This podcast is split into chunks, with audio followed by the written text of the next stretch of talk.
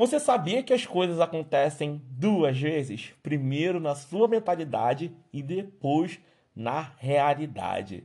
Se você quer pagar uma dívida e não sabe como, eu vou te dizer: o primeiro passo é um bom planejamento. É exatamente isso, você não vai conseguir fazer a dívida ser quitada se você não planejar. É como se você estivesse trocando o pneu do carro com ele andando. Fica complicado demais. Então, se você quer se livrar dos boletos, quer resolver as suas inadimplências, continue comigo após a vinheta que nós vamos planejar a tua saída do vermelho.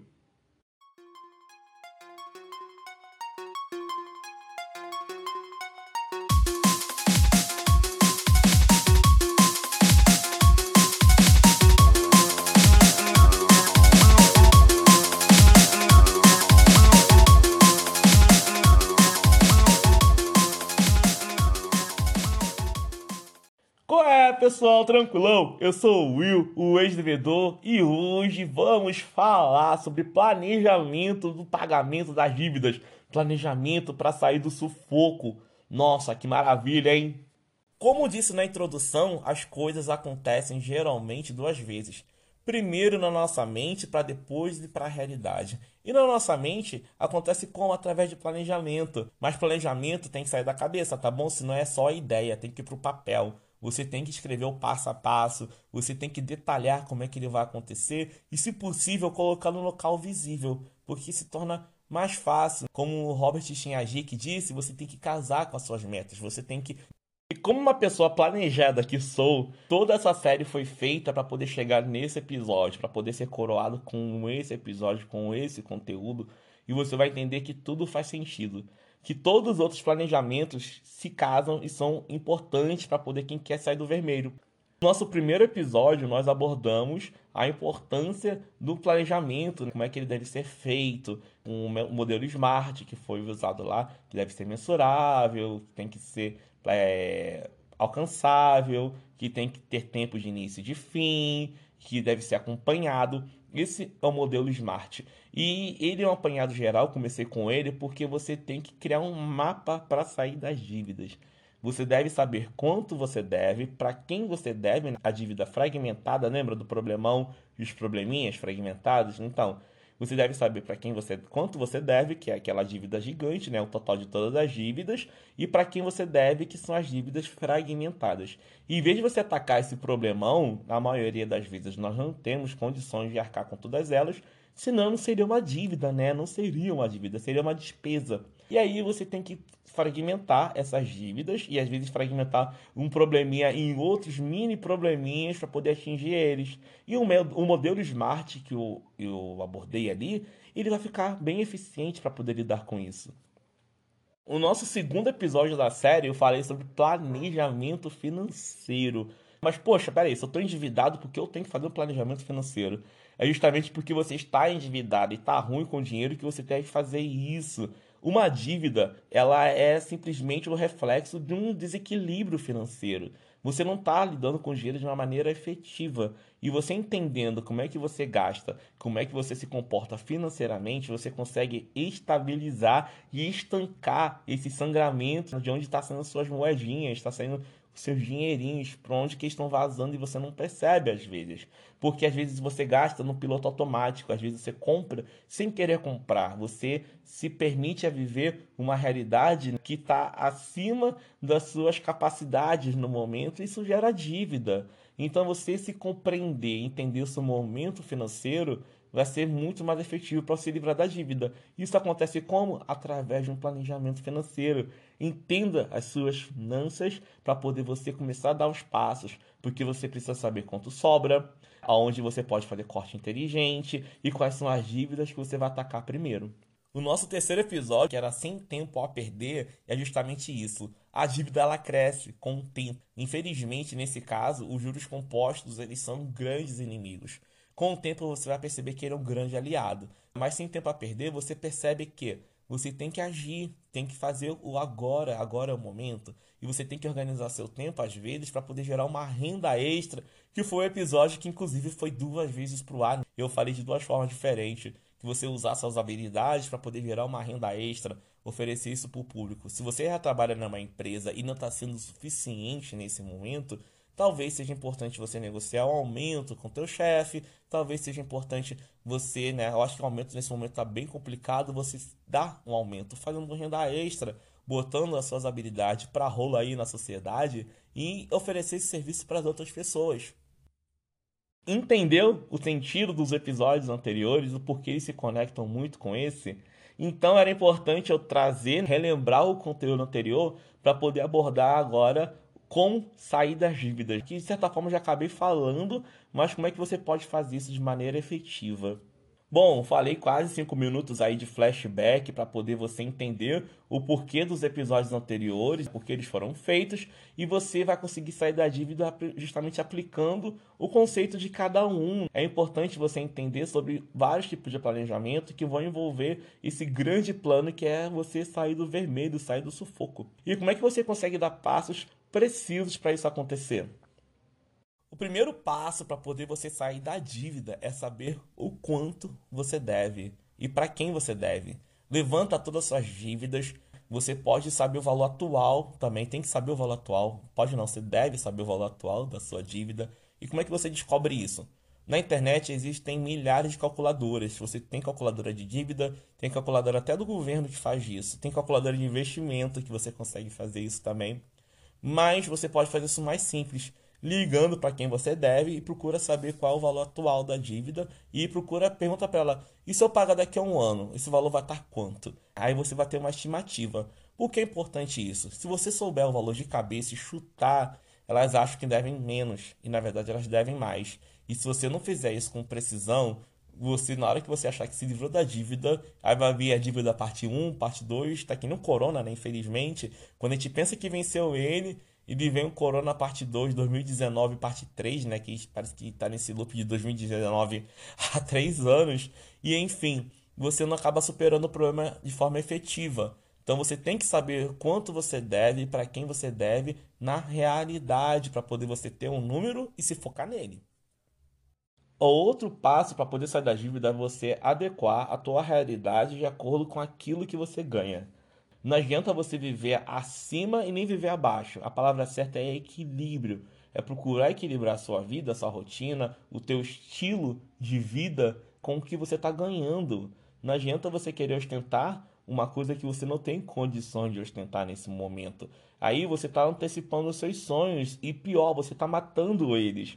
Porque quando você está gastando demais, você está tornando cada vez mais difícil a realização de algo que você tanto deseja. Você está sendo a pessoa que está se auto-sabotando. Então procura saber onde você está errando, onde você está sabotando os seus objetivos para poder você adequar. E aí é importante você fazer o planejamento financeiro realmente. Planejar seus gastos, perceber onde que você tem que fazer os cortes inteligentes, né, que são aqueles cortes que não fazem sentido para você e aí você começa a fazer o dinheiro acontecer, geralmente o dinheiro começa a render e você começa a gerar o equilíbrio financeiro, que é fundamental para qualquer um sair do vermelho. Outro passo, outra dica que eu dou para a pessoa sair do vermelho é ela ignorar as ligações de cobrança, de verdade, gente. Se puder, baixa até um aplicativo de bloqueio, por quê?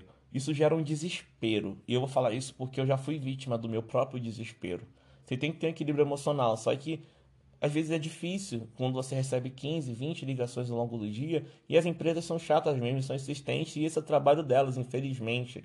Você tem que parar e ignorar tudo isso, assumir que deve, pedir para poder parar de ligar, sei lá, dar um jeito de bloquear, de não receber essas ligações para não ser guiado pelo desespero. Porque o desespero ele ferra tudo. Eu já falei que eu tripliquei o valor de uma dívida minha quando eu fiz um acordo que eu não tinha noção de poder honrar eles e foi guiado pelo desespero, pela falta de inteligência emocional. Então, tenha inteligência emocional, procura fazer alguma coisa para poder gerar o equilíbrio, bloqueie essas ligações, se afaste desse ambiente que está sendo tóxico para você, né, de cobrança excessiva, sim, é um ambiente tóxico.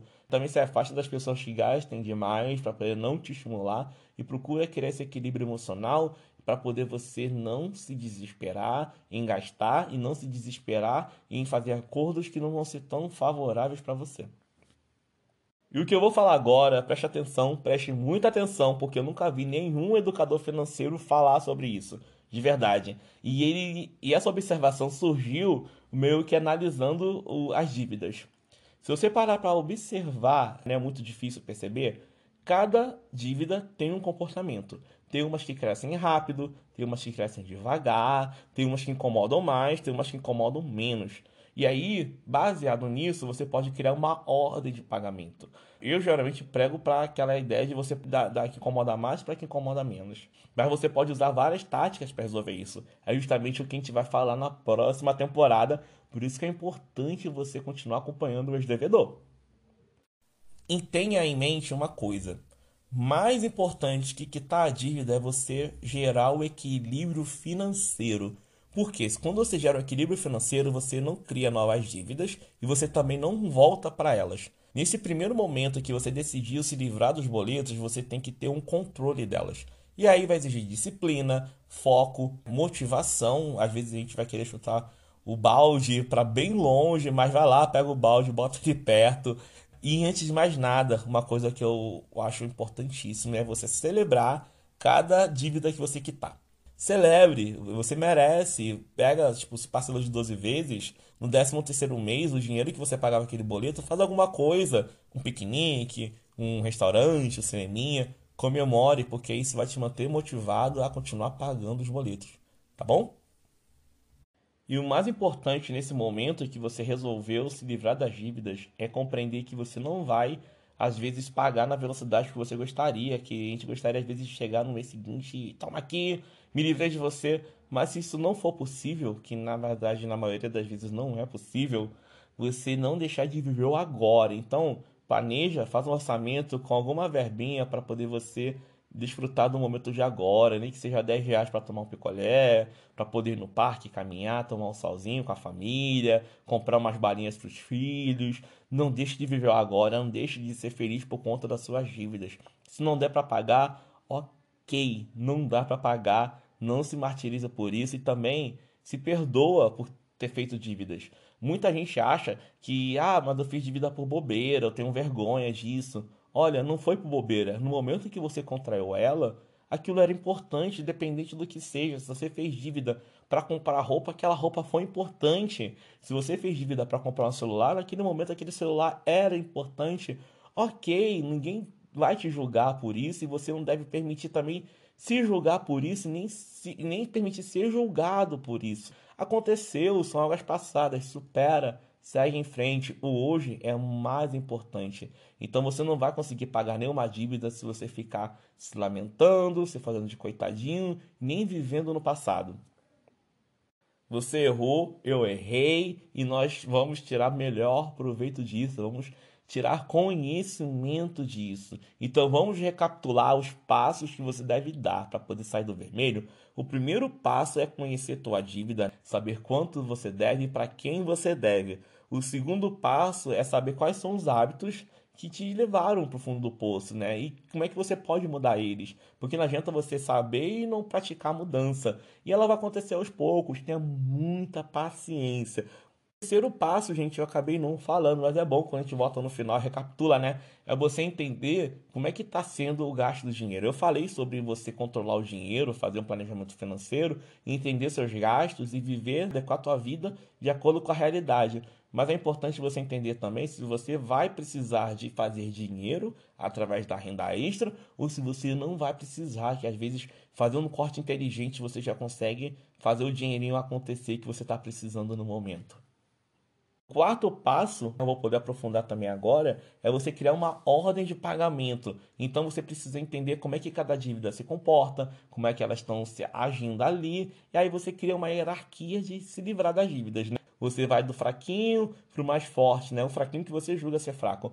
Ou então você pode fazer uma coisa que eu também não falei, é você parcelar elas né, de maneira que caibam no seu bolso, mas que você consiga honrar todas ao mesmo tempo. Então, se você destina tipo 300 reais para quitar uma dívida e você tem três dívidas para que dão parcelas de 100 reais cada uma, ok, faça isso, não está errado não. Como eu falei, cada dívida tem um comportamento, aí você vai ter que abordar. Por isso que é importante acompanhar a próxima temporada do Ex-Devedor, que nós vamos aprofundar sobre isso, tá bom?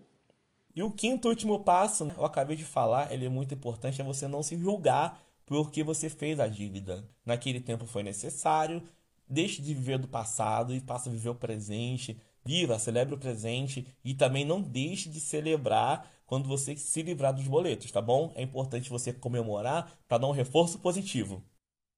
Então é isso, pessoal. O ex-devedor vai ficando por aqui. Eu espero que esse episódio tenha feito total sentido na sua vida e que você esteja com mais disposição, com um planejamento bem estratégico para se livrar das dívidas. E se não fez sentido, por favor, entre em contato. Eu vou ter maior prazer de tirar tua dúvida e, se for o caso, regravar que nem eu fiz com o episódio anterior.